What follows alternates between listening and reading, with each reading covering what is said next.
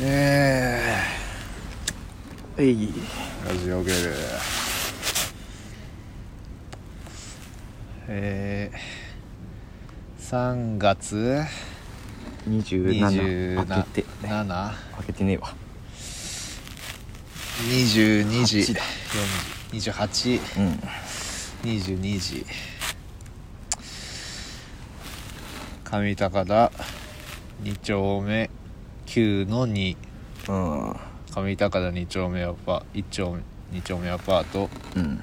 101から徒歩1分の公園。おおなじみの。いやー。まあ昨日か。ジュニアライブ事務所ライブがありましてはいはいはい。まあ激重の中うん。クスクス3回。うん。えー、10組中6位。もう出た？あ見てない？見てないわ。俺も玉削行ってみんなに言われて知ったんだけ6位。ど6位です。噂によると残留はできるらしいっていう感じです。センチネルさんが1位。そう。結果発表。出てたのか。はあえー、えー、だな。まあまあまあ。そうな。んだまあそんなもんだろそうかそうか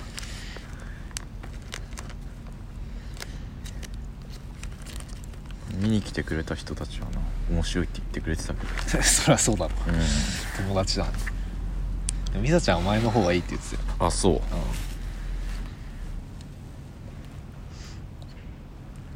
へえあそうですか。なるほどね。っていう感じかな最近は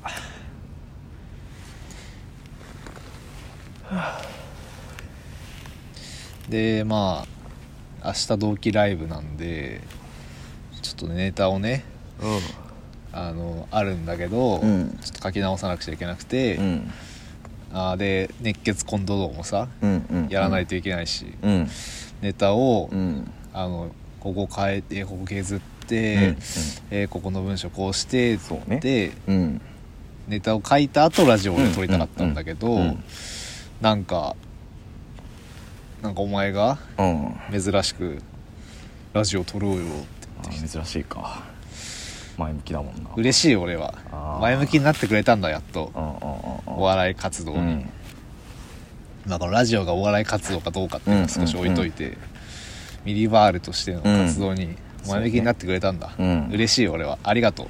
でお笑いやめようと思ってさありがとうな察してくれて。なるほどな。あえーなんでちなみに？いやーもうなんだ？察したというかね。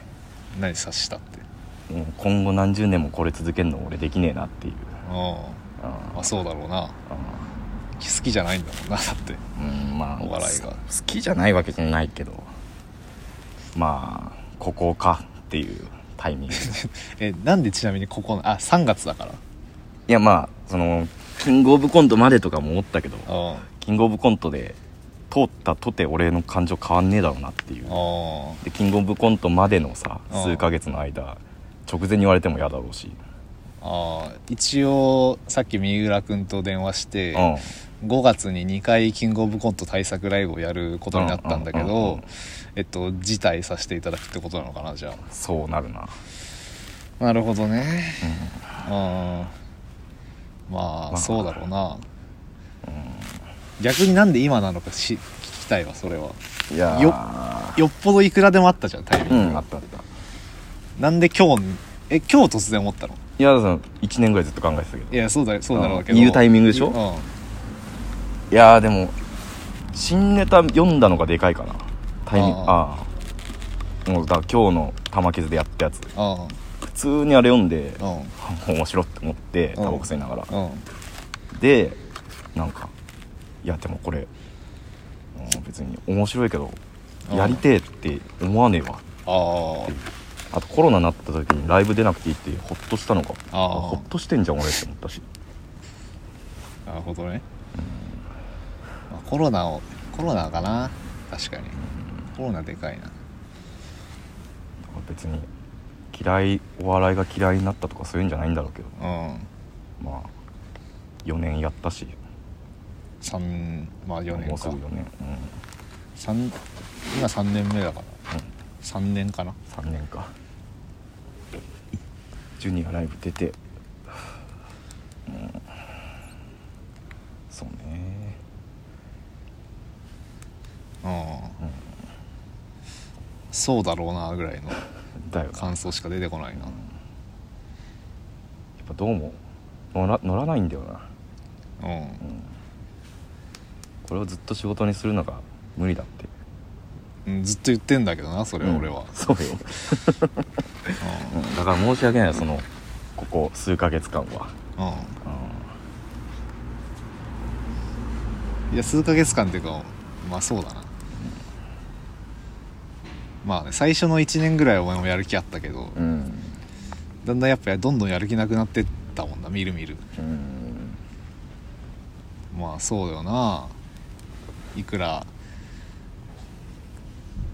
そのネタをいっぱい見るなど終わりに役に立つことをしてくれって俺が懇願しても、うん。全く取り合ってくれなかったから、うん。まあまあやる気はないんだろうなっていうのは分かってたけど言ってたし何回も。その見てないわけじゃなかったのよちゃんと。うん。やっぱ見れば見るほどいや絶対俺じゃないっていうさうん。あるじゃない。バラエティーもそうだし。うんまあそうだろうな。うん。っていうね。うんじゃあ明日ラストにするのうんなんかもう毎月末思ってたんだけどね。あ今月ラストにしようって、ここ数ヶだろうな。まあそうかそんなやつにいくら怒っても仕方なかったんだな。ごめんだよそれとろうだ。マジごめんだから。そうだな。どうしよっかなじゃあ。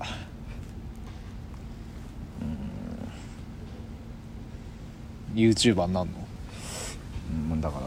YouTube あのお酒を頑張りたいからやめるとかじゃないんだけど。うん。まあ。別にあれで生活できるようになったから、うん、それは続けるけど。まあ自分でチャンネル作ったっていいしな。そうそうノウハウはあるわけだから、うん。なんか変に現実味を見たっていうかさ。うん。キングオブコント俺がやってる姿見えねえし。だけどうん。登録者10万人だったら俺でもいけんじゃねえみたいな。ああなるほどね。そっちの方が、うん目指しやすいなってう。んいうもう27なるしさ。確かに。考えちゃうようになっちゃったのよ。はあ。まあそうだろうな。予想はしてたべ。予想してたっていうか、うん。だからいつ言うんだろうと思ってた言ってたし、うん。ラジオでもずっと。うんうん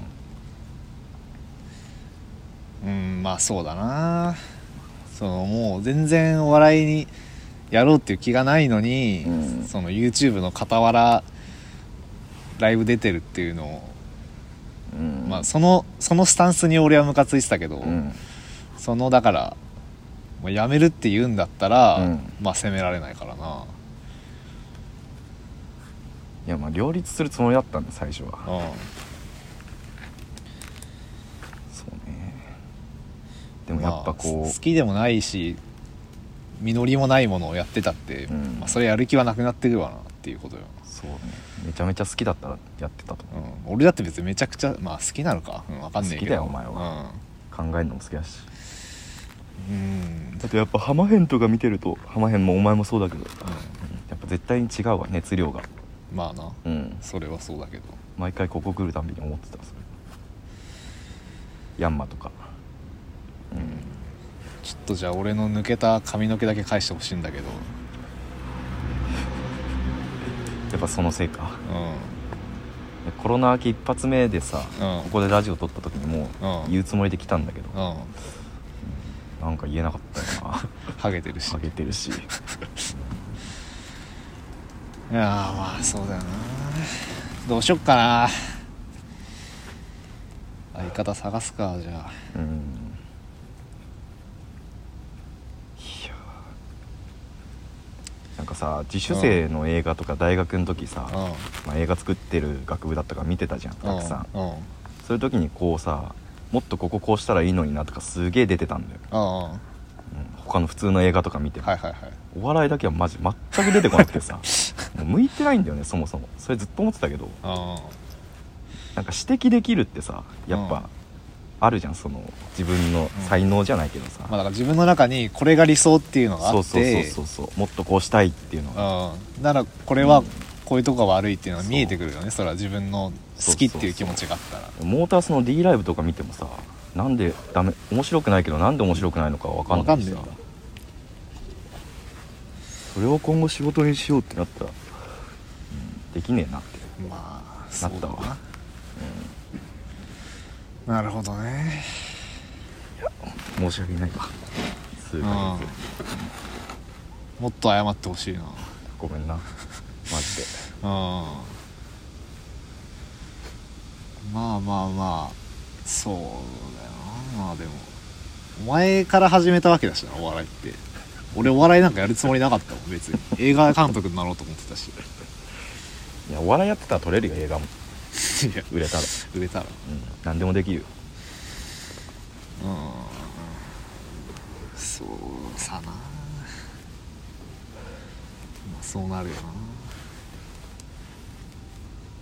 うん。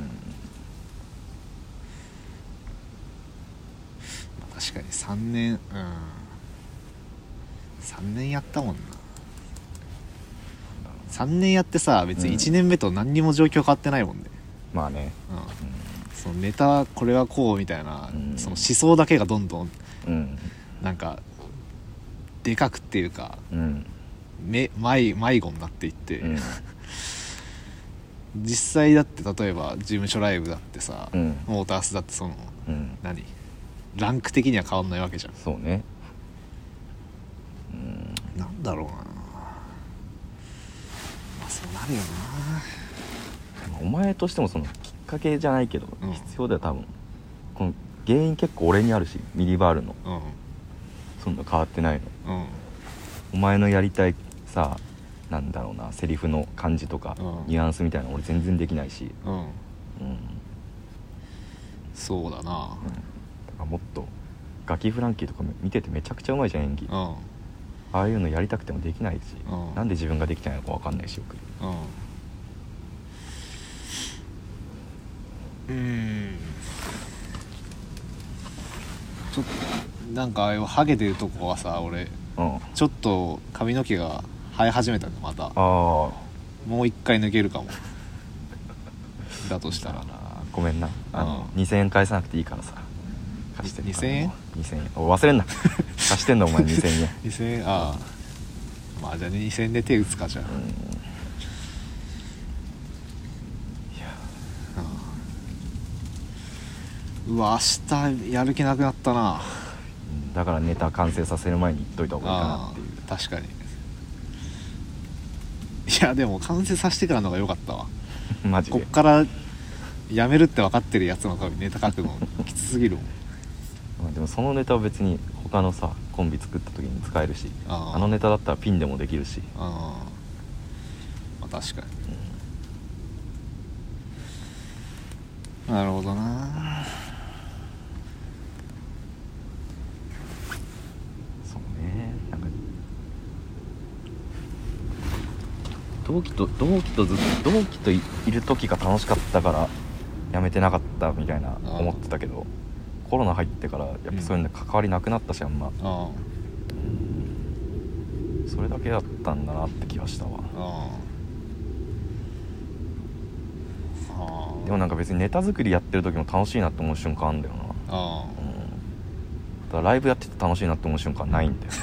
3年間で1回あもえ受けた時全然。まあさ楽しいけど。あシャーみたいなあ。まあ俺俺が作ったんじゃないしなみたいな感じはあるでしょどうせ。だからどっかにあんじゃない？ああだから受けても滑っても俺のネタじゃないしなっていう気持ちがあるからでしょ それは。まあそこまでさはっきりとはじゃないけどまあどっかにあったんだろうなぐらいで結しょ。局そのミリバール節みたいなのも全部お前のやつだしああ色は。確かに。そうそうそうう。ん最後までお前を生かす方法はまあ分からなかったな。ないんじゃない？ないんだよ結局そう誰がやってもいいセリフにしかならない。うん。う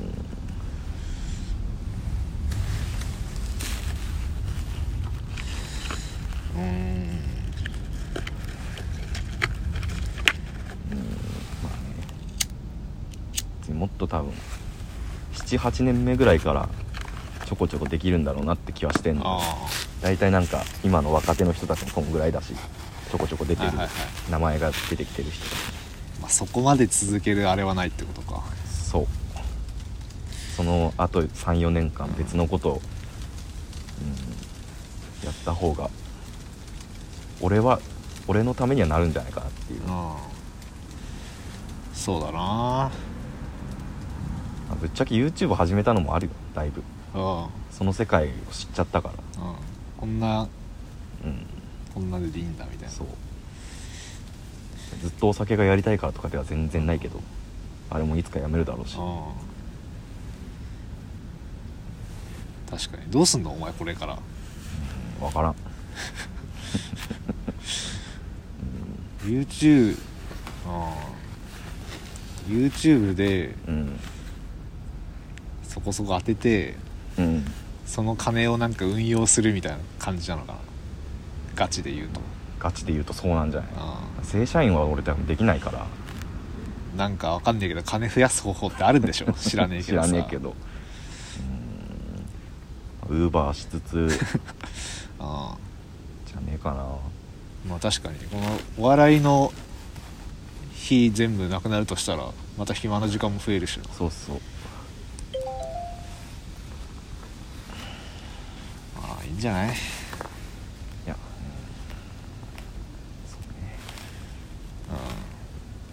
まあちょうど3年だな。早すぎず遅すぎず。うんいいタイミングだと思うよ。俺も辞めるべきだとは思う。今いやお前はダメだよ。なんかそういうの言うのキモいけどさ、うん。お前は多分お笑いの人なんだよ。いやわかうん。そうなんだけど、そうだけどっていう話よ。ねお前はお笑い好きだし何より。分かってるしさ分かってるだけなんだよな俺って。分かってもできないんだよ。作家作家に作家で食っていけんならいやでも俺目立ち上がり屋だしな。分からんな。作家で食ってくなんてまあ芸人で売れるよりは道あるかもしんないけど。わけわかんねえ仕事いっぱい来るよ作家もだって結局人付き合いみたいなの言うじゃん、うん。ネタだけ作ってる人作家なんていないしで俺ネタ作り好きなわけじゃないし続けたら売れるよ。この世界きっと。いやー。俺そう思ってたけど。続けたら売れると思う。今でも別に。どうかな。続けるその元気がない。続けたら売れるっていう説はあるけどね、うん。いや俺はそれはちょっと眉唾だな。マジで。うん。続けたら売れる。でおじさんみたいな売れ方になるわけでしょ。まあそうおじさんなのに頑張ってるみたいな、うんおじさんがこれやってるの面白いみたいになっていくわけでしょ、まあまあ、まあ、俺それは俺の目指す面白いじゃないなってやっぱ思うしな。それで売れてもっていう。いやちゃんとお前このままやったら行くよ。34年後。7年目でキングオブコント準々ぐらい行って、うん見える見える。きちい。まあ普通に才能あって売れていく78年目で売れていく人はもううん。1年目からキングオブコントなんか余裕で勝ってるしな。い普通に1回戦で3年連続で落ちてるのがもう全然終わってるんだよな。まあそれやめるよなこのミリバールで出してきた結果だけを見たら。やめるべきだと思う、遅かったぐらい。遅すぎたぐらいだけど。うんうん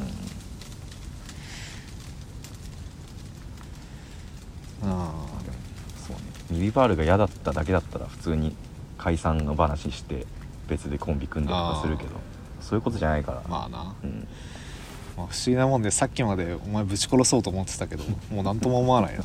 なんでそのラジオ撮ろうっつったから。いやだからそう、うん。さっき玉ネタ見世界終わって、うん。俺は当然俺の家来て、ネタまた作り直して、練習して明日に備えて、でラジオ撮ってってつもりだったのに、ちょっとそこで「どうする？ラジオ撮る?」みたいな。そこでみたいな「え何をこいつラジオ撮って帰ろうとしてんじゃん」いやいやいや。で「いやいや家だよ」ってうん俺が言ったら、ん。むちゃくちゃ嫌そうな顔で「えだだらけだらけるじゃん結局」みたいに言って「ああ殺そう」と思ったけど。嫌そうな顔じゃないんだよ。深刻な面持ちだからすっげえ嫌そうな顔してる深刻な顔してた表情も硬いんだよな。あ確舞かに。台上で、そこで出ないんだもん。まあそうだな、表情感情かななんか分かんないもんなお前って。分かってくれよ。やっぱ。1819からいるんだかそう、ね、お前はやっぱ俺とら、うん、そうやって会話交わさなくても通じ合ってると思ってたかもしれないけど俺的にはちょ高見君全然喋らないから何考えてるか分かんないと思ってたし。ちゃん。もうそのツッコミが全然ツッコミじゃないし。なそのみちゃん、全然突っ込めてないし。ないや思ったなんかそう今日なんか俺ラジオ、うん。あ撮ろう撮らないとって今日何の話しようかなってうん。軽く考えるじゃん、うん。でこういう感じで話してうん。でって思ってるとやっぱ想像のお前がうん。全然いいツッコミしてくれないんだよ あもしここでいいツッコミが入ったらうん。面白いトークになるなと思ったけどうん。うん。想像のお前がお前ですらいいツッコミしてくれないから ダメなん実物がしてくれるわけないしまあ結局ボケとツッコミだからな。どこまで行ってもお笑いは、結局それができないと。コテコテのツッコミがだからそうボケとツッコミじゃなくてもいいじゃんって思ってたけど、うん。うんだ俺はそのもうわけわかんないことを、うん。ね。ひたすら喋るみたいな、うんうんうん。で別にツッコミとかはなくうん。ただそれが面白いっていう、うん笑い声とか起きるわけでもなく、うん。それが面白いでいいと思う。うん。いう時期は最初の半年ぐらいはあったけど 結局だって笑い声起きないと、うん、うんなんだろうな。笑いうん。笑い声がなんかなんつうのかな。やっぱ成立してないっていうのかな。うん。笑い声が起きないとそれは滑ったっていうことになるっていうまあそもそもそういう文化お笑いだだったからかといって別に演劇をやりたいわけじゃないしなと思って。うん。演劇なんか全然どういうものかは知らないし。いやもうただただ世に出てないだけだと思うけどな。そういうのが好きな人絶対いるし。いやー。世に出たらそれ受け入れてくれる人がさいっぱい集まってそこから波にまあでも、うんでも俺がでも好きなものを考えるとうん例えばものすごく難解でうん。分かる人にだけ分かるみたいなうん。ものより、うん。俺はもうとにかくポップなメロディーの音楽が好きだし、うん。うん、グログロい映画好きだし、うんなんだろうなそういうなんか矛盾がないストーリー、うん。うん、主張と、うん、なんかその内容と形式がちゃんと合致してるみたいなものが好きだしからなと思って、っうん。てなるとおそれをお笑いに当てはめると、うん。俺が好きなのはちゃんと笑いを起こせるコントが あれでも好きっていうことまあね。だよなと思って、うん。うん。もうよくわかんないなそういうまのなんかなんか金なんでこんな金稼ぐのって難しいんだろう。もっとカジュアルにさなんか自分の持ってるもので金稼ぎたいんだけど。でもそんな世の中になったらあれか、もうそれこそもうダメか回んなくなるのか社会が。あまあな。そういうのができる一部の人だけがそれで金稼いでうん。いやうまいことそそういうのをやりたいいとかいう別に気持ちがない人はししっかり働いてうん。社会という機能を働くうん。分からん。うまいことやってる人は絶対いるけど。うん。安倍さんなんてそうだしな典型的に。あ酒飲むのが好きだから酒飲んで金稼いだあの人。確かに。そういうのを考えないといけないのか。知らんけど。うんなんかそうね。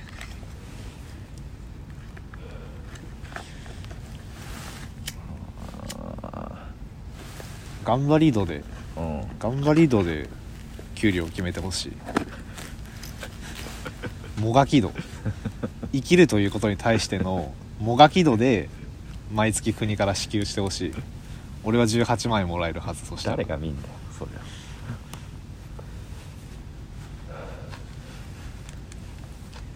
まあねうんなんか喋りたいことないの？それだけ？別に別にまあそうよ。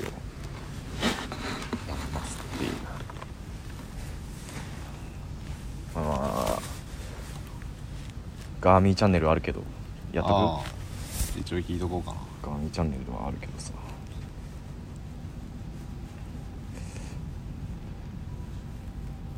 まあ読むか。あ高橋佐藤空気階段水川かたまりに影響されすぎてる疑惑。あ ままだまだそれ引っ張ろうとしてる1喧嘩問題。あラジオゲルでは田上の愚行に対して久人が切れるという構図が恒例となっているがああ。これは空気階段鈴木もぐらの愚行に対して切れる水川かたまりの構図と全く同じである、あ いやまあまあね。確かに。うん、3個あるけど1個1個言ってく？それとももう全部最初にダーっていく？一個ずつ反論していくうんいやでもだってそれはさ別に影響受けてるわけじゃなくてお俺が思ってること言ってるだけだ。うん。だからうん。まあ確かに。くしくもうん。構造構図は同じになっちゃってるかもしれないけど、全く一緒だからな、いやまだってあるじゃん全然。別に他のラジオだって。空気階段に限らず。うん、そう人間関係として。怪しいです。まあ2個目。うハゲ問題。んいやいやいやここまあ最近そうか久人はそっか10円ハゲを作りハゲ関連のエピソードをラジオで話しているがここ1年くらいハゲが進行しておりハゲ関連のエピソードをたびたびラジオで話している水川かためりとトークテーマが全く同じである。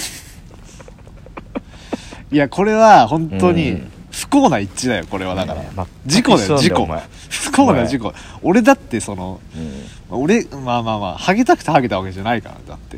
全く一緒がもう2つもお出てんだ塊と一緒だ。同じトークできるって俺がさ。うん。でしかもだって俺は10円ハゲで、うんうんうん。向こうは本当にただの薄毛のあれだから、あまああ角度も違うしまあまあまあま俺だってそのストレスでみたいな角度で喋ってるし、あうんうんうん。向こうは単純にその髪が薄くなったっていう。ちょっとずらしたかじゃあ。全く同じだとバレちゃうから。うん。まあ3つ目、あえー MCU 問題。先週の放送でディズニープラスでマーベル作品を見たという久人のトークがあったがうんうんこれはコロナ禍初期に劇場の出番がなくなり暇になった空気階段水川かたまりがうん。ディズニープラスでマーベル作品を見たと言っていた。ラジオトークと全く同じでああ言っるてたかも。さらに久人のマーベルトークに田上は全くついていけなかったが水川かたまりのマーベルトークに全くついていけなかった鈴木もぐらという構図まで確全く同じである。やってんな！おい。いやだからだから 俺は2008年アイアンマンから見てんだっつうの。もうさ。俺が先なんだよ全部。真っ黒。3つもああまあ確かにでもこんだけ確かに。いやでも危ねえな。でも陰謀論ってこういうことじゃないの。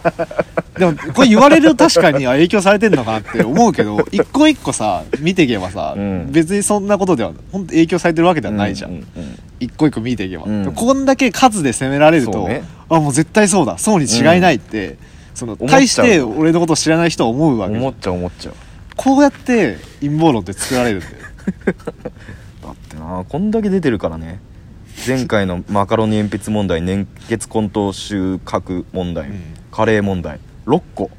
でしょ、うん。でも前回の3個は完全否定できたわけじゃん、うんうんでもこんだけ数6個あります証拠がって言われちゃうと、そうかもって思っちゃうんだよバカは。うん。だからわ分かった。俺の負けだよ。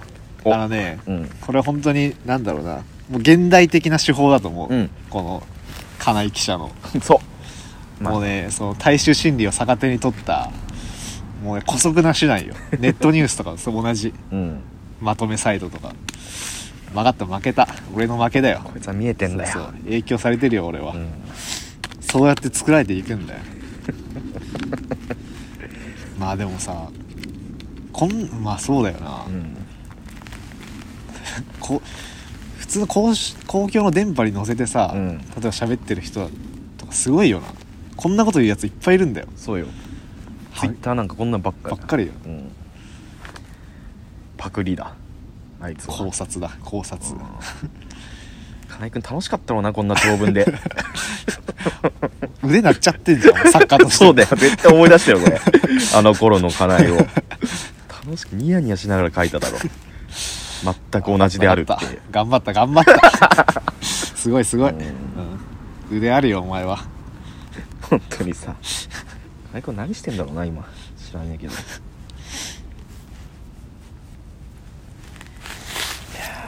そうね。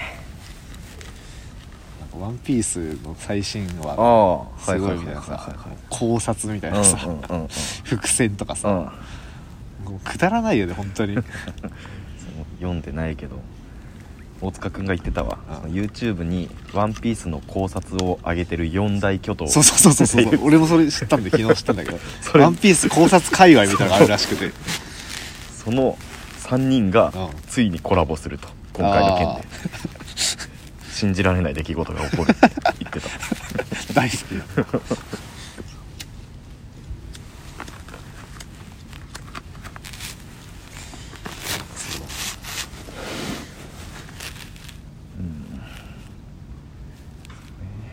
タコピーの現在か。読んだ。最近で言えば。俺も読んだわ。うんいや俺もともと「ジャンププラス」結構ちょこちょこ読んでるから、うんうんうん。あこういうのあるんだぐらいやったら、なんかすげえさ突然なんかブームみたいにさ、うん。ツイッターで見るようになってさ毎回トレンド上がってたね。タコピーの現在ってあれだよなっていう。う、ん。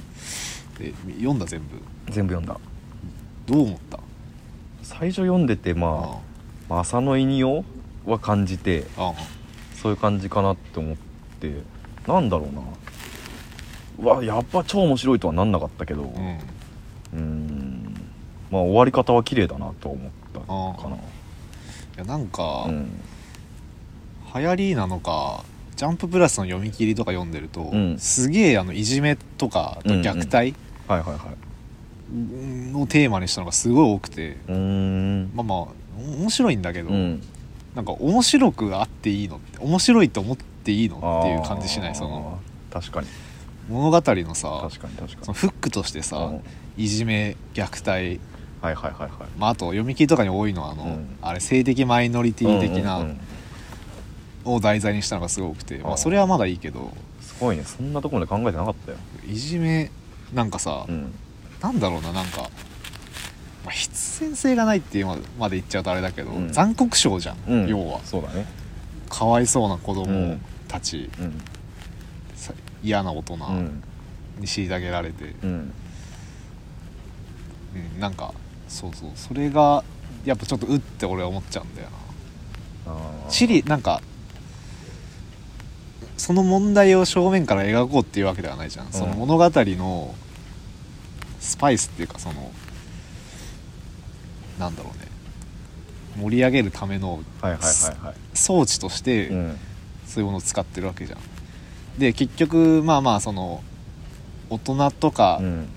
は変わらないけど、うん。そういう当事者同士がお話、うん。まあ、対話をすることによって、うん。まあその完全なハッピーではないけど、うん。救われ救い合っていくという結末は、いやまあいいいいなと思うんだけど、なんか、うん、なんだろうなまあなあんますすっきりしないっていうかあなんかそうね。ひたすらそっちが残酷に描いたものは救われましたって言われても、まあ、まあ物語ってでも全部そうか。ツイッターで見たけど、うん。最近のその主流じゃないけどよくうん。良かったみたいに言われるのが、うそのすげえ普通の人がどんどん成功していく話よりもうやばいもうそういう環境にいるうん。下の下の人たちが1ただのただの普通に戻れる方がああなるほどね。風潮にあるらしい、ああまあ社会を反映してるのか。うん。ああ確かに多いかもなそれ。普通に戻れるっていうのがあ感動より揺さぶられるじゃないけど。あ確かに。成功して超ハッピーですよりうん。虐げられた人がうん。普通に戻れて嬉しいっていう。マイナスからゼロに戻れて。うん。ああ確かにこれっていうのは出てこないけどなんかその雰囲気はわかる。な、うん。まあ、その人も言ってた社会の風潮なんだろうな。ああどうなんだろうな。物語的にあのー主人公いじめられてた子なんだし静香ちゃんだっけ、うん。なんか静香ちゃんはなんだろうな。人,、まあ、人を殺したのはタコピーか。うん。だけどその死体をさ、うん。い隠したわけじゃ、うんん。なんかその罪は償われてないけどいいんですかって思っちゃった。確かまああとそうか、に、いじめてた子もそうだけどマリナちゃんだっけ。うん、静香ちゃんも一回殺したけどね。別の事件であのお父さんの子供たち。あそっかそっか、えうん。そうだっけ？そうそうそう。ニュースの新聞になってあーあーはいはい。女児2名行方あ不明。そっかそっか、うん。あそっか。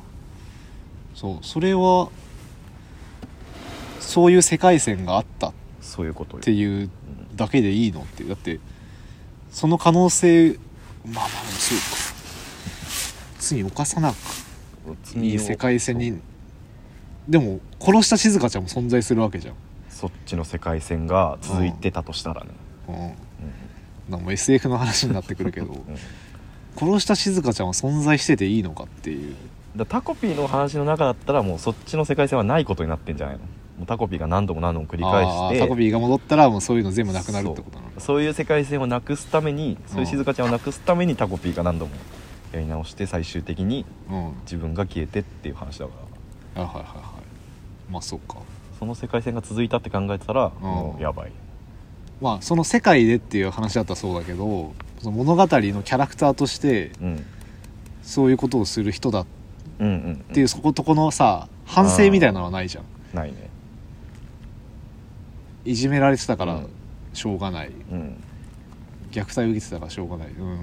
まあそうっちゃそうなんだけどまあそこ言い出したらまあかわいそすぎるか,、まあ、だかわいそすぎてなんかさうん。かわいそすぎるなんかそうそれこそポルノじゃんっていう話なん かわいそうポルノじゃんっていう、うん。残酷ポルノじゃんっていう。うんなんかそうさ見せ方もさすごいショッキングにあるじゃん、うんあのタコピーが可愛いうん。キャラクターと対比しうんて首つってる小学生の女の子みたいなさ、プンプンだよな。あああまあまあ確かに。うん。タコでタコピーの現在うん。っていうさタコピーに罪があるとしたらそういうなんか向こうの事情を考えずに、うん。そういう善意を押し付けてたっうん。ていうことが罪だっうんたってことじゃん。うんでその償い方としてタコピーが消えるっていううん。死ぬってことじゃん。そうね。えそれでいいのっていうなんか結構いろいろモヤモヤするんだなタコピー。でもこういう物語があってもいいけどうんそれにすごい感動するみたいなムうん。ーブが巻き起こってるのがちょっと怖いかなっていう話でかくなるけど、うん。ロシアの戦争とかうん。震災とかうん。この間の3.11の何何何週目とかうん。なんかそういうのもそういう感情を揺さぶるだけのうん。コンテンツになってんじゃねえかみたいなのもちょっと問題になってたよ。ああただただうんまあ人の不幸が。現実としてそういういじめとか虐待とか戦争災害ってのがあって、うんそれそそれをテーマにしてその物語によって何かこう救われていくっていう構図はあるとは思うからそれ自体を題材にすることその線引きが難しいけどうん。いや私はいじめられてる子供うん。が少しでも気持ちが楽になればと思ってね。書きましたって言われたら捨てめらんないじゃん。メッセージ性がないのかな？タコピーの。メッセージすでもなんかあなんかあるふあるあるっていうあるはあると思うんだよ、うん。その対話、うんお話をすることが大事っていう。ああそうかそうかそうだわ。着地はすごいうん。確かにそうなんだけど、まあいいのかじゃあ。それはそうだわ。お話じゃあが大事っていう。いくら物語だからといってうん。キャラクターをむやみに傷つけるなって言い出したら、うんもうクレーマーじゃん。あそこの線だから結局受けて見る側のうん。なんか感情になっちゃうのかな。俺はちょっとうって思っちゃったっていう話。そういうのまあそうね誰かがさ死ぬんで感情を揺さぶるみたいな手法ってもう普通になってんじゃん。うん。鬼滅なんか特にそう。ああまあね。めっちゃ死ぬじゃん。うん。あれ。それが面白になってる。うん。別にいいんだけど いいんだけどさっていうことよ。ああまあだからダサいっていう感じなのかな。あうん。それで受け狙おうとしてるのダサいよっていう感覚なのかな。感覚としては。そうじゃなくてあ別に死ぬとかうん。事故とか事件とか何にも起きないのに、感情揺さぶってくる物語の方がかっこいいっていう ことなのかな。結局ダサいとかっこいいっていうことなのかもしれない、確かにな。う確かに確かんうん、にルックバックすごいよ。ななんかそれはあれはいいじゃん。そのテテロリズムをさ確かに。こん何？やばいことだっていうことを伝えたいやつじゃん。あー。確かにルックバックはなんかいいって思ったんだよな。それだけじゃないけどその作ることに対しての葛藤とかもあっただろうけど、うん。結局あの人のさチェーンソーマンもそうだけど、うん。テーマってそういうでっかいテロに対するあーまあね、うん。銃の悪魔なんてまさしくねそのことらしい。なるほどな。不幸をおもちゃにしてないからいいんだろうなそれは。うんタコピーもしてないよきっと。作者はおもちゃとして使ってないと。いやいやそうそうだったんだけど、ちゃんとしてると思うんだけどこれがものすごくヒットするっていうところが ちょっと引っかかるのかな、そんななんか手放しで褒めていいの、うん。っていう。もっとシリアスに捉えなくちゃダメじゃないっていういやまあまあシリアスにみんなが捉えてうん。でかくなってるのか。ちゃんとそうね。ああでも流行ってるわ。多分、もうびっくりしたわ。うん。こんなことになるんだって。ネットのやっぱコンテンツってこの広がり方あるから強い。うん。ジャンプ本誌に掲載されてたらこうはならなないっもんね。てないよね絶対、うん。ジャンプラ頭いいよな。ジャンププラスすごいな。うん。結構読んでる。ダンダダンとかあ読んでるあちょっと読んだけ。どこれは姫様拷問の時間ですしか読んでないけど。知らないな。知らない知ジャンププラスらないな。すごい知らないな。あのなんかお姫様が、うん。そのなんか騎士騎士でもある。うん。強いすごい。うん。姫様がでも魔魔王軍に囚われて、うん。で毎日拷問を受けるって話なんだけど。その拷問っていうのがう、んと目の前で家系ラーメンを食べるとああかわいい。そのかわいいな。王国についての秘密を話さない、うん。話したら食べてもいいですよみたいな、で毎回屈しちゃうっていう。かわいい。そう。かわいいな。すごいふわふわのトーストを目の前で食べるとか、いいな。なんかさ。いいなそれ。いいなんかいやおもしすげえ面白いんだよね。でキャラもみんな可愛いし、なうん。その拷問感がいろいろ出てくるんだけど、うんいいんだよいいな平和だな。なうん、まあそんなもんばっか。になったらあれそれはそれでそのシリアスなの全部ねそう残酷なの全部なくなってってそれだけになったら確かにつまんないけど。そうだな。なんだろう俺のそのメンタル的に今もうそういうものしかちょっと受け入れられないのかもしれない、来てるな。うでもあの見たウィル・スミスのやつ。ん、ああアカデミー授賞式で、うプレゼンターの人になんかその妻の髪型についてなんかジョジョーク揶揄されてその場で平手打ちするっていうかっこよすぎるやつ、うん。よくやったよな、うん。うん。奥さんが脱毛症みたいな病気今患っててまあ、坊主にしてたことをいじられたと、はいはいはい知らなかったの？うん。そうそう知らなかったらしいんですよ。あ病気だってことを、はいはい。でなんかその坊主の女の兵士の映画あに次出演されるの待ってますよみたいなジョークで言っあそういう感じなんだ。たんだけど、うん。奥さんが笑ってなくてその場で。ああ。それはビンタするよ。ビがビンタして 「ファックメン」みたいすげえな。何十年もさ、な、うん。もう世界のトップ俳優であり続けてるのにさ、すぐその場で平手打ちが出るっていうさそのマインドを失ってないっていうのがすごいようん、すごい。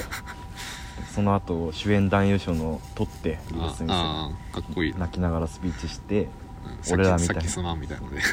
俺らみたいな存在はそういうことを何笑って受け流さないといけないんだみたいな。全て全部笑顔で流さないといけない、うん。だけどやっぱりその家族のこととかは、うんダメだそれは違うっていう、んウィルが言うんだもん。ビルがいるのは間違いねえ。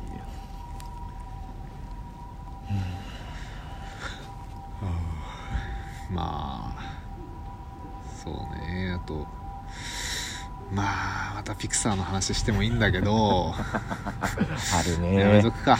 あるね。もうでも個人ラジオになるぞお前。ピクサーの話したくなったら。確かに。私時々レッサーパンダを見たっていう最新作。うん。まうん。あいっか。いやいやいやいやいや。言うこと言っとけって最後。言っとく？うん。まあその本当ピクサーはピクサーだなっていう。止まらないよ。いやすげえ面白いん。うん。あすげえ面白いまでは言い過ぎだけどまあ面白いんだよ、うん。そのまあどこだっけな？カナダだっけな？なんかどっか舞台でその、そのチャイニーズタウンみたいなうんでまあ、で中国人の女の子が主人公。中国人家族が主人公で、そのすごいその小小学生だっけな？中学生ぐらいだったっけな？うん。すごい厳格なおお母さん。小学生か。すごい厳しいお母さんでその寺をやってんだけど実家で、ケロうん、うん。寺やっててそこの手伝いしなさいみたいな。そんな。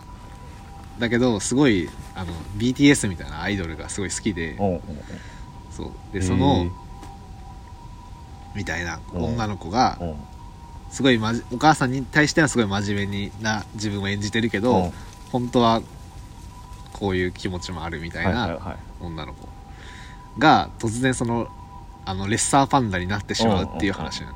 ピクサーっぽい。そうそう。でまあそのもろもろに言ってるからそうなんだけどその要はそのレッサーパンダになっちゃうっていうのが、うん。その月経の所所長のそのうんメタファーでもあるそのなるほど。トイレにこもってうん。レッサンダになっちゃったって言ったらうん。お母さんが「もう始まったの?」みたいな。はいナプキンあるからみたいなシーンもあるから、まあ、まさしく、まあ、うん。女性監督だしそうなんだけど、はいはい。でまあそういうだから、まあ、女の子が思春期を迎えて、それを親がどう対峙するかみたいなうん。話でもあるのと同時に、うんその内なるさ獣？うん。銃声？その人間が秘めてる、うん。こう社会的な動物じゃなくてそのほ動物としてのその本能うん。みたいなもののあれでもあるうん。わけじゃん、うん。レッサーパンダになってしまってそのこうやってお母さんに厳しく言われて、うん。真面目にやってるけど私だってうちにはこう獣がいるっていうことのあれでもあるし、で実は、まあ、ネタバレだけどそれが代々その家系にの女に伝わっているものだっていうのが分かってくるおー。みんなレッサーパンダにななってきた思春期に。だけどなんか儀式をしてうんそれをなんかかブレスレットとかうんに封じ込めてきたのレッサーパンダを。っていう話なの。うん。でなんかで結局いろいろあってその BTS 的なアイドルのうん。ライブがある。うん。だけどその日にその日じゃないとその儀式をうん。封印する儀式できないみたいな、うん。でどっち取るみたいな。ね。で封印仕掛けるんだけどうん。私やっぱりって言ってそこ抜け出してうライブに行くそしたらお母さんたちがその、うん。お母さんが怒って追いかけてきてお母さんもうちならそのレッサーパンダを解放して あ解放できるんだ。そう。クソでっけえのお母さんのレッサーパンダ。行き来できんの？そう。そのそのお母さんのレッサーパンダ VS 娘のレ娘過去レッサーパンダみたいな怪獣バトルみたいなのを その BTS のライブ会場で繰り広げる。でまあいろいろ戦ってそのなんだろう結局えっとまあそのレッサーパンダと私時々レッサーパンダになるうんっていう自分をとして生きていくみたいな。えじゃあ人間には戻れんの？え結局。あのね感情が高ぶるとレッサーパンダになっちゃ なるほど。うだからそういう自分で生きていくみたいな。あー。はいはいはいで終わるのはい。でいい話じゃん。いうん。うんやいい話なんだよ、うん。そうだね。だけどなんかやっぱその要はさやっぱ、ピクサーとか本当ディズニーとかって本当家族大好きだなっていいや まあうそうだろう。結局。うんだもうさもうその結局家族大大事にさ、うん。なっていく物語が俺は本当に嫌いなんだよ。俺は家族は好きだけどあったかい家族なのに。家族大事うんにしないとダメっていうオチがマジで嫌いなの俺は。ほでそういう個人的な好みでもあるんだけど、結局そのまあ家族ともよ仲良くやっていくわけよ。うそうだね。でその代々伝わるうん。レッサーパンダになっちゃうってういう、ん。その呪いじゃん。うん。家系っていう家族っていう呪いじゃん、うん。それを受け入れて生きていくっていううん。オチがうん。どうなのっていう。え？じゃあもう縁縁切った方が良かったみたいなことなの縁切ってほしかった。あんた知らないわよっつって。まあ切らないまでも、うん。そんななんかこれまで以上に全部分かり合って仲良しみたいな風になっていいのかなっていうのがなんか納得いかない部分があって、ん物語的にはもう丸く収まったからしょうがないんだけど、あとお母さんもなんかうん。めちゃくちゃ厳しいままで、ん。そその抑圧によって娘がすごい虐げられてきたのに、なんか結局最後仲良しみたいな。お母さんだって暴れただけだよライブ会場でっていう。なんかそこの回収はされないんだみたいなのもあるし。まあでもハッピーエンドで終わりたいからねディズニーなんで、子供の映画なんだろであとさまあアイドルファン的に気になったのはアイドルファンうん。いや私やっぱりライブ行くって言って、うん。レッサーファンになってわーって街を駆け抜けて行って、うん。そのスタジアムにファーって上からはいはいはい。入ってくんだよ、女の子が、うんいやチケ代は？っていう。それ言い出したらさ。チケ代 Y っていうのもまず。だってでもさうん。そういう結構もう冒頭からすぐアイドル大好きみたいなのうんをすぐ押していくのだからアイドル推し文化みたいなのを、をピクサーが題材にするって結構画期的なことじゃん、そういうナードな趣味をやるっていうのがしかもアジア系の主人公で、なのにそこのさアイドルファン的のさ心理をさちゃんと捉えられてないんだっていう。いやアイドルファンはまず一番に気づくと思うよ。あだし、うん。しかも最終的にお母さんが、乱入してきてもめちゃくちゃになるのよライブが。うん。できなくなってでも結局なんか囲んで歌を歌えばリスターパンダ落ち着くみたいな話なんだけど歌声が足りないみたいなどうするって言ったらそのアイドルが一緒に歌ってくれるのよ。えなんかさライブぶち壊しといてうん。そんな特別なファンサ受けていいのみたいな。たまったもんじゃないのアイドルからしたら。通にさうん。見に来てたファン的にはさ、うん。あ何あいつって話。なるな。邪魔者でしかないな結局まあ最後は、うん。そうレッサーパンダがいる神社みたいなあうん。寺みたいな感じで、観光客とか呼び込んでお金を貯めてって、スタジアム修繕費を貯めてますみたいな描写もあるんだけど、いやそんな世界的なアイドルのあんなアリーナレベルのライブぶち壊して会場ぶち壊してそんな寺の稼ぎじゃもう無理だと思うよっていう。それはまあまあとんでもないこと多分してますよっていうのがちょっと気になっちゃううんアイドルファン的には。っていうのもあるし、うん。なんかツイッターでちらっと見たのは、まあすごい意地悪な言い方だけどみたいなのも、はいはい。あのあれもありつつ、その結局でもアジア系をもう主人公にするっていうだけで十分リベラルであるから、うん。例えば白人黒人を主人公にした、うん。えーだから結局その家族を裏切るまではいけないっていう、うん。そのなんていうのかな。アジア系主人公でだけで十分リベラルだから、そこの価値観を保守的でもいいでしょっていう、んんんもしだからこれ主人公が白人と黒人だったら、うん。もっとその家族に別れを告げるぐらいまで描けてたんじゃないかっていう意見もまあ確かに意地悪っちゃ意地悪なんだけど、まあそのまあ結局、まあ、アジア差別とまでは言わないけど、なんかこれで主人公にしたんじしてあげたんだからもう十分でしょ的な まああ感じなくもないぐらい、感じちゃう人もいるわ、あ結局あのさミラベルと魔法の家もさ、うん。結局か家族大事って終わったけど、うん。あれは南米のコロンビアかな、あうん。系の家族主人公で結局主人公にしてあげたんだから、うん。結末は保守的でいいでしょ、うん。的なまあそこまでは思ってないだろうけど、バランス取らなくちゃいけないぐらいのまあね。なんかねそういうまあいろいろ考えてんだろうけど 俺以上にもちろんもちそろん。らそうだよ。そらそううん。何十人もの大人たちが一緒に考えてる。超天才集団がうん。めちゃくちゃ考えてるから、まあこんなこと俺がろ簡単に論破されるようなこと多分言ってるんだけど なんかもうひ、うん。引っかかりもばっかりで俺だってもう普通に楽しみたいのに、うん。なんかひ結局やっぱその価値観が合わないっていう彼らと。見るなよ本当に。さ面白いんだよでも、うん、っていうのはあり,、まあ、りました。ピクサーまあまあ確かに。嫌だもんでも俺ピクサーがそういうシリアスなやつ。俺は嫌だ。ピクサーに求めてないわ。ピクサーだからこそ描かなくちゃいけないと思うんだけどね。まディズニーだから、あうんそういう伝統的なお姫様とうん王子様っていうストーリーをなくして、えっとそのなんかさ姿勢の人間と結ばれるアナうん。と、それと別に家族と、うん。あの程よい距離感を保ちながら、結局一人でその氷の城に帰っていくエルサっていうさ、ん。確かに確かに。あの結末がすうんはすごい良かったと思うのよ、確かに確かに。らそれななんだろうな。結局なんか家族回帰しちゃってんじゃんみたいなまあいいのか。うん。うん。やっぱその何本かに1本のやつで「アナ雪」みたいな終わり方にしないと。まあまあまあそそうなのかな。基本はやっぱね。だからそれは結局でもやっぱあれ主人公が白人だからできたことなんですか？みたいな、まあ、意地悪な言い方だけど、ね、考えてないと思う。よアジア人だから思っちゃうんだろうけど。まあそういうのもあるよなっていう。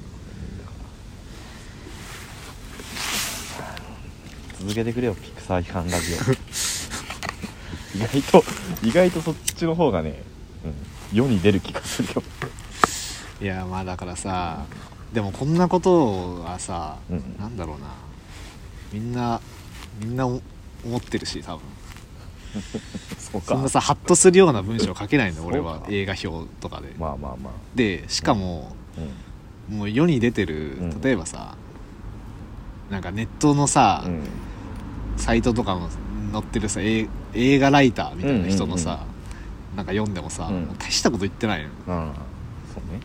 大したこと言ってない人が仕事もらえてるって、うん。なんかその要はそういうさ、うん。コネじゃないけどさ、なんかそういういろいろ乗り越えてその手にしたわけじゃんその位置を、なんかそういうゲームには俺は参加したくないしみたいな。かといってもその自分の筆一本でのし上がれるほど書けないしみたいなあと批評家にはなってほしくない。な、うんまあ、なってほしくないって俺が単純に批評家が嫌いなだけなんで。ああ。撮ってる人たちが言うならわかるけど。まあ、批評家嫌いってあるよねなんか。俺は全然そうは思わないけど。確かに偉そうだなって思う時もあるけど。でもそれによって育ってきたわけだから文化が、そうね。うん。貢献はしてるんだよな、でもやっぱじゃあお前がやれよってどっかで思っちゃう結局。あ別に今お前に対して思ってることは全くないんだけどそれでちゃんと仕事してる人ちが。ったらお前が撮ってみろよとか映画撮ったことないくせにってはもう、ん。多分昭和初期から言われて続けてきたことだから うん。もはや何の意味も持たないんだけど、まあそう思うよな普通っていう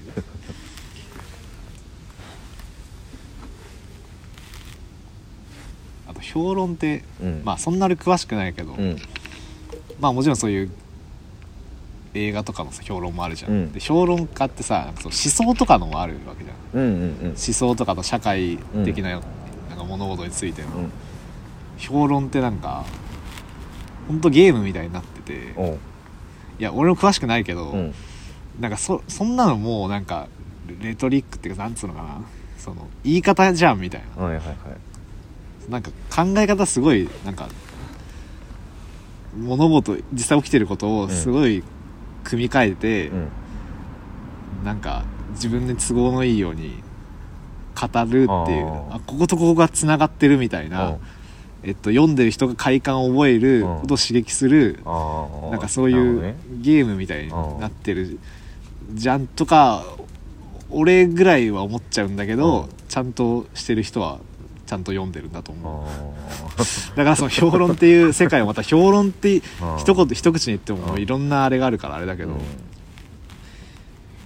なんかめちゃくちゃ頭良くないとできないだろうし、はいはいはいはい。頭いい頭良くていっぱい本読んでていっぱい考えてる人じゃないとできないからそこの尊敬はあるけどいっぱい書いてきてるしな。そうそうそうそう。ところあそうそうそこそこもちょっとスンってなっちゃうところもある確かに。いっぱいやってんだよなそうやって結局。何かしらでできてる人って。うん。何にも頑張ってきてないからな俺は 出たよ。まあ出たよそれ。ずっと言ってるけど。そんなことはねえんだよ。張ってきてない。そんなことはねえんだって絶対1時間か。まあエビ中のニューアルバムの話してもいいけどな。あしとけって。本当に2時間とかになってもいいっても いやもう意味あんのかな？な何の意味があんの？俺がエビ中のあ新しいアルバムがいいっていいっていう話をただしてさ。知らねえってそれ。ピクサーが嫌だっていう話して一さ番最初の成功層ラジオからそれは。もうねしもう、まあ、MCU と並んで俺がずっとお前にいいって言い続けてんのに、全然取り合ってくれないものそうだな。二大巨頭 MCU とエビ中うん。えうちは取り合ってないな。エビ中ニューアルバムが出たんですよ。うそれがもうその本当に良くて、んうん。俺みたいに気持ち悪いオタクは、うん。もう読み込んじゃうわけなんか意味を。うんうんうん。その曲の？曲の。うん歌詞とか、うん。でそれで俺はな俺俺がもう俺が楽しいだけの遊びこれはだから。このアルバムの評論とかよっていうよりは、うん。俺の思考の遊びみたいなのを、うん。思考っていうかそのなんかまあ好きなものを好きなものオタク語りみたいなものなんだけど、うん。いいじあのねなんていうのかな。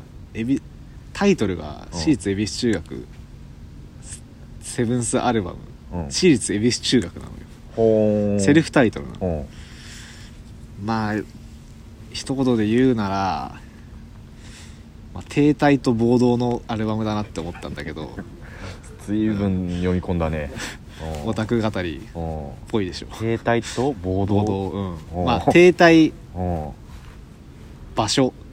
場所？移動移動そして暴動へっていうアルバムなんだけど。はいはい。はい。聞きますよ まずあのホワイトアルバムビートルズの。うん。の、まあ、オマージュなのね。ジャケットからして真っ白で私立恵比寿中学って書いてあって。うん。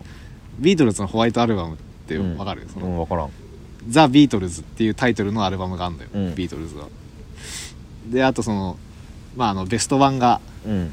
ビートルズタイトルのベスト版があって、うんうんうんそれが赤版青版って言われてて、でオリジナルアルバムの真っ白いジャケットのうん。ザ・ビートルズってタイトルのアルバムがうん。ホワイトアルバムって言われてんだけど、それがだからそのさうん。超ドデカうん。バンド、うん。ビートルズの世界バンド。オマージュをうん。なんか今やるっていう、そのなんかなんだろうな不適大胆不適さっていうか、もう ややってるねっていうその 面白さ、うん。うん。うん。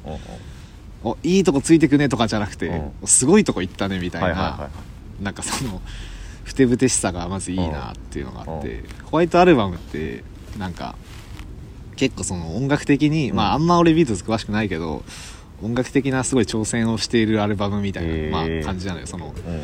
あのインドの民族音楽シタールとかを取り入れるとか、ヘルタースケルターってその、うん。後のえヘビーメタルの原型となったって言われてへるー。曲があったりとか、まあ、そういう挑戦をしてるアルバムでうまあ要はそういうことなうん。でもあるんだけど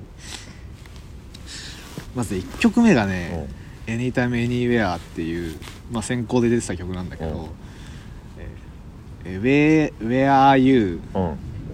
置き去られたランデブー。うん。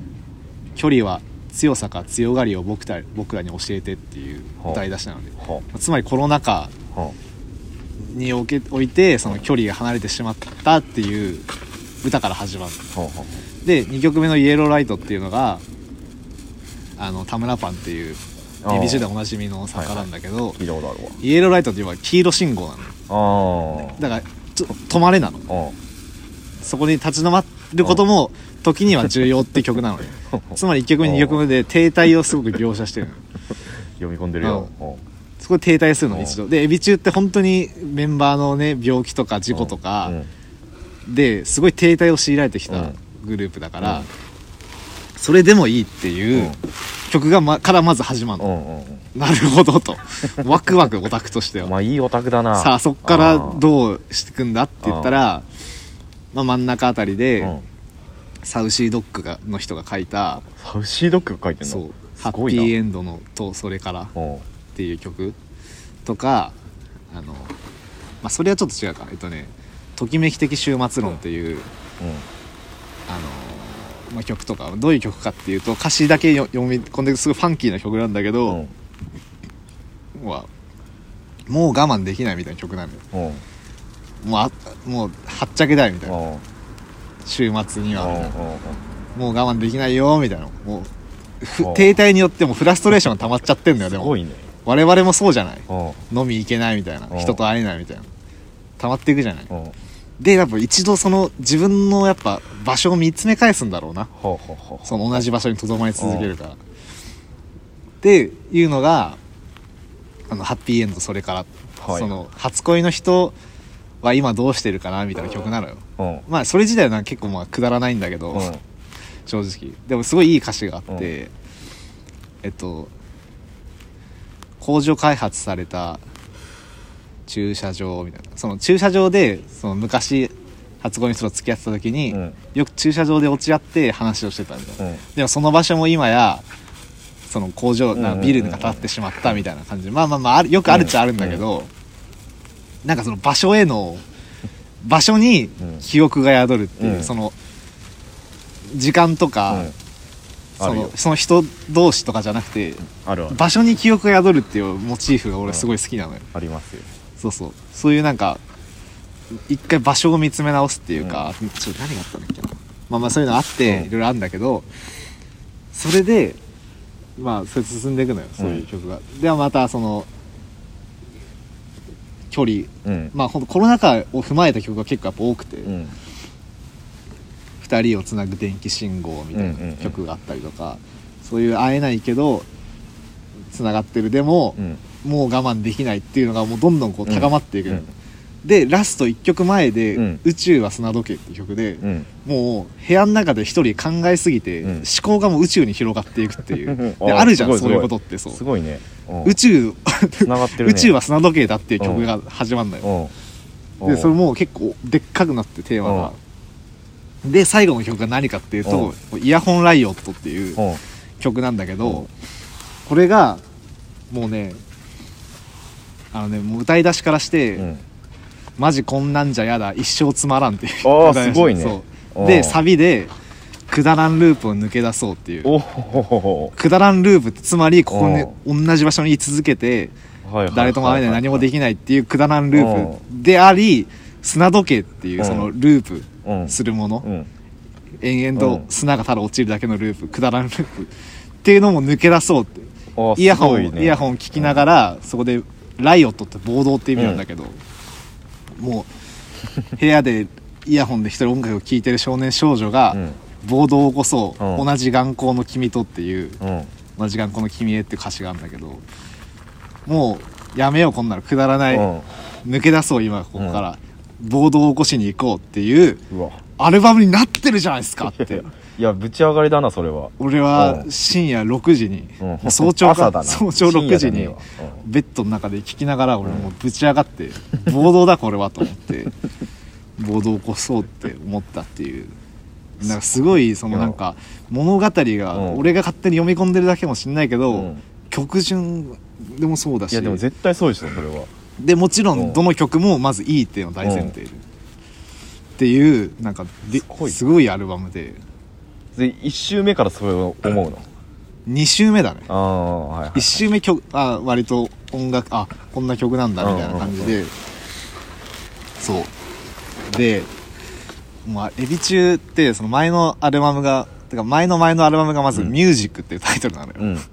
その音楽っていうタイトルをまず音楽アルバムにつけるっていう。でその次のアルバムがプレイリストなのね。ああすご激尖りしてんのよ最近のエビ中が、うんミュージックプレイリストってさ要はもうアルバムっていうものがさ、うん。もう意味をなさなくなってるわけじゃん今、うん。サブスクで。もう曲単位で聴いてるから、自分で作っちゃうしなプレイリストも。でいわばもうプレイリストですよこんなもんっていう開き直りが前回だったとすれば、もう私立恵比寿中学そのものをアルバムに詰めようっていうアルバムを出したんだなっていう。そうそう。あそのそのアルバムを作ろうっていう意思のもと作ったアルバムが私立恵比寿中学っていうタイトルってあマジでかっこいいそれ。でイヤホンライオットって最後の曲がこのね新メンバーが3人加入して一番最初に出した曲なんだよ。へえ。こっからこの9人で暴動を起こすぞっていう。たまんないな。そう。もう泣くよねそれは。わいいななんかそのアルバムをちゃんと作ってアルバムであるそうそうそう意そうのそう。味エビ中のファンってちゃんとみんなそこまで考えるの？考える人もお俺みたいな面倒くさいオタクはいる。めんどくさいじゃないなもう。ありがたオタクだもん。オタクってやっぱそういううん。なんかさ、好きだからそういう、うん。えこの歌詞ってさみたいな、うんうんうん。楽しいしな。うん。っていうのをそう思ったな。いいななんかちゃんと。頑張ってんだよな。そう。お前そう。話せそいつに。絶対。超喜ばれると思うわ ありがとうって言われる。DM 送ろうかなうん。インスタで。長文で。これ送れよ URL まあとにかく普通にまずいい曲いっぱいだからいいっていうだけなんだけど、もうっていうのもあるけど。ディズニープラスとエビ中うん。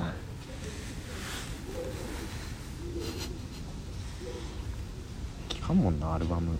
アルバムアルバムでやっぱぱ聴かないもんね。最近は聞かん。うんプレイリストだからそこまで語れねえしな。っていう感じかな。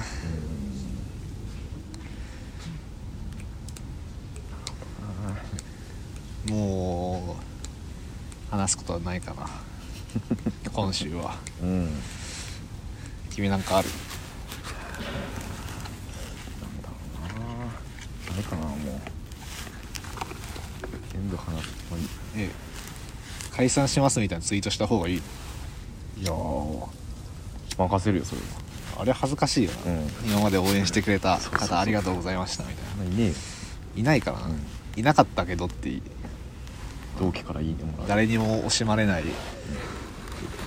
ただうん。何の意味もない結成と解散。うん。まあそれもちょっと尖りすぎてダサいか。報告。しれっとやめるか。報告うんはいそんな感じかな、そうね。いいの？それだけで君は。まああのそうか。なんか言い残したことがあったらお前にあのコントの道具とか持ってきた時にもう一回撮るわ。なんか同棲やめるカップルみたい いやでも思ったよその。なカップルじゃんって。マジで。コンビってカップルだよって。気はすげえしてた。このままやっても仲悪くなるしなーって思ったあしだったら普通にエペとかやってる方が楽しいしな。あ確かに、友達だったわけだし。うん、戻れるかな友達おい飲み行こうって。年に1恥ずいかも回ぐらいさ金井君と俺とさ。ああまあ金井君以来いいわ。サシはやだな。サシはちょっとやだな。サシは意味わかんねえわ。まあくだらんループから抜け出したわけだお前も。そういうことそういうこと。くだらんとは思ってないよ 別に。いやくだらねえよ。くだらねえマジで。うん。いつも浜田と言ってるけどマジでくだらねえくだらないことやってる本当に。くだらないことこそ本質だからなお笑いの。くだらないことが芽が出んだから。7年目です。絶対。7年目だと思ってます私は。きちいマジでマジできついな。どうしよう。解散すんの？し解散します。俺が辞めま今すハマっぺが来た。えマジでやめる俺が辞めます。本当に？いガチ。つ？明日。え？え。ま、マジのや明日やめます。ごめんな。報つどう告どうすんの？そんででも分からん。お酒はやるけど。それがメインではなくなると思う。分からん。まあとりあえずやめてなん別の道になる。マジ？ハマっても驚いてます。ありがとうな。驚いてくれて よっしゃおいさすがだよ。これが芸人なんだよ。やった。消えた。こいつこれでこれで同期残るあと誰だ。なんか浜野俺と住んだ初日に、うん。俺のそのど、一緒に住もうって思った目的は、まずミリバールを解散させることだからって言ってた。やっぱ俺いけるな。なんかせなんかあんだなそういうの力が。いやーそうですか。いやマジででも要因あるわね浜野の熱量見ててうん。決意したとこあるわ。いや浜野の、ねうん。熱量がジュリーに移っいではない俺にはそのは熱量はない高見がうん。こいつを浜野を見て、俺はこここまでの熱量ないわって思ったから、いややめる俺無理して出してるからこれは。それができんのが強いんだよ。えマジなの？本当に？マジマジマジ。いやーけどなんかちょっと嫌だな。高見いやけど本当にこと言ったらちょっと嫌だわ。やっぱり。いいやつかよおい。いやえいいやつか高見ってマジで？いいやつなのかよ。えー、えどえずどうすんの？そのジュリーはどうすんの？何にも考えな考えられない。今言われた。今言われうん。ごめんな。え聞きたかったなその瞬間。マジ？ピンかなとりあえず。まあピン。ピンでやんの？えー、マジ？いやまあ相方探すか。じゃないもん。まあ一人じゃできないな俺でも。さすがに。え明日の同期ライブってこと？そう。ええなんかやあのいやるや終わった後によそれ。そうそうそう。うん。俺もそれ嫌なんだよ。言わないで。よだからまあまあわかったわかった。それはそうだいやーマジか